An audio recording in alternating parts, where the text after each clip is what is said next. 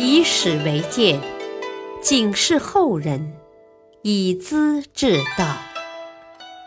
品读《资治通鉴》，启迪心智。原著司马光，播讲汉乐。白衣山人辅国事，李泌见机隐衡山。公元七五五年，玄宗天宝十四载，安禄山起兵造反，经过十年苦战，安史之乱才得以平息。在这以前是唐朝的全盛时期，后人称为盛唐。以后的岁月称作中唐。盛唐几乎灭亡，是唐肃宗李亨和他的太子广平王李处支撑局面，启用郭子仪、李光弼等一批名将，挽救了危局，完成中兴唐氏的再造之功。在肃宗用兵作战的过程中，有一位山人李泌。起了很重要的作用。李泌博学多才，头脑敏捷，眼光深邃，和李亨是布衣之交。李亨在灵武当了皇帝，把李泌请来做参谋。他不接受任何官职，像个老百姓，和肃宗常常一起进进出出。军士们在旁边指指点点：“啊，穿黄衣的是天子。”穿白衣的是山人，山人就是隐士或老百姓的意思。肃宗听到了，告诉李泌：“啊，我不敢委屈你当我的官，你姑且穿件紫色衣服，免得别人指点议论，说我的不是吧。”李泌不得已接受了三品以上的官服。肃宗笑道：“哈哈哈，既然穿了官服，怎能没有名号呢？”从怀中摸出早已写好的诏令，任命李泌为侍谋军国、元帅府行军长史。李泌坚决不接受，肃宗诚恳地劝道：“哎呀，不是我要勉强。”而是时局太危险呐，需要你来帮助。哼，等到天下安定后，任你自由自在，绝不留难。李泌这才答应下来。太子李处当元帅，李泌帮他主持军情，四方的奏报日夜不断，都由李泌过目处理。肃宗也就轻松多了。肃宗的宠妃张良娣生了孩子才三天，就起床为战士缝补军衣，深受皇帝的敬重。待战况有所好转，肃宗想送他一架七宝马鞍。李泌劝道：“呵，如今四海不宁，应当艰苦朴素啊。”给人民做出榜样，梁帝还不应该乘坐这种马鞍，把鞍上的珠宝赏给打仗有功的人吧。梁帝在屏风后面听到了，很不满意，暗暗的把这事记在心里。肃宗曾和李泌商量，等到收复长安后，把李林甫的坟墓挖掉，焚尸扬灰。李泌不很赞成，哦，陛下大可不必呀！一把枯骨头又知道什么呢？突然使人觉得陛下德泽不广，心胸欠宽罢了。如今跟着安禄山跑的都是陛下的仇敌，听到消息，只怕会阻断自新投降之路呢。李泌在许多重要问题上，在不少关键时刻都给肃宗很多开导和支持，是中兴唐氏的大功臣。当东西两京收复以后，有一天，他和肃宗同榻而卧，在谈心时提出：“我报答陛下的知遇之恩，可说是结束了。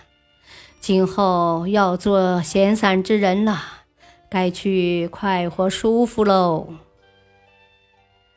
肃宗很惊讶：“哎，我与先生同忧患，共呼吸，吃了多少苦头啊！”现在该享福了，怎么突然要走呢？李泌心里很淡然，说：“啊，我有五个原因必须走啊，免得把这条性命给送掉啊。”肃宗十分不解，请他直说。李泌非常坦率：“啊，呃，请陛下想想。”我受陛下的恩遇太早，陛下对我太器重，宠任太深，功劳太高，身份也太特殊，有这五条，必须尽早离开呀！呵呵肃宗不想思索这些，摆摆手：“哦，不不不，呃，今天咱们早点睡，明天再讨论吧。”啊。李泌却很认真，啊，陛下今天跟我同榻谈心，还不愿慷慨答应，哼 何况明天在朝堂上的大庭广众之中呢？陛下不许我走，就是要我死啊！肃宗不大高兴，哼，想不到先生竟是这样怀疑我，我能杀先生吗？我不是越王勾践嘞！李泌笑了：“哦，陛下不会杀我，我才要求回老家。如要杀我，我还敢提出要求来吗？不过杀我的不是陛下呀，是我刚才提到的五条。陛下待我那样亲密，有些事我还不敢说。”从今以后，天下安定，君臣名分定下来了，我还能说什么呢？肃宗沉吟好久，问道：“啊，是不是因为我杀了自己的小儿子？你有想法？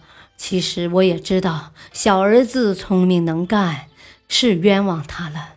过去的事没法后悔。”既往不咎啊！别再提他，好吧？原来肃宗听信谗言，误认小儿子想夺太子的位置，把他处死了。后来李泌替他澄清，才真相大白。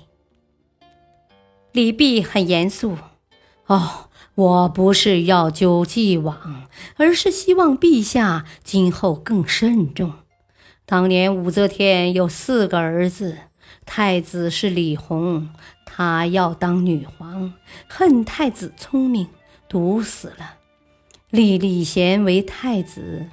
李贤心怀恐惧，做了一首黄台瓜词，想感悟母亲。武后根本不听啊，李贤又屈死在黔中了。陛下记得那首歌词吗？我念给你听听：“种瓜黄台下，瓜熟子离离。一摘使瓜好，再摘使瓜稀。三摘犹为可，四摘抱蔓归。”如今陛下已摘掉一个了，务请慎重慎重，不可再摘了呀！肃宗听得呆了。哦，我哪会这样呢？请先生把歌词写出来，我要抄在衣袋上，牢记在心里。哦，陛下记在心里就行了，何须露在外面呢？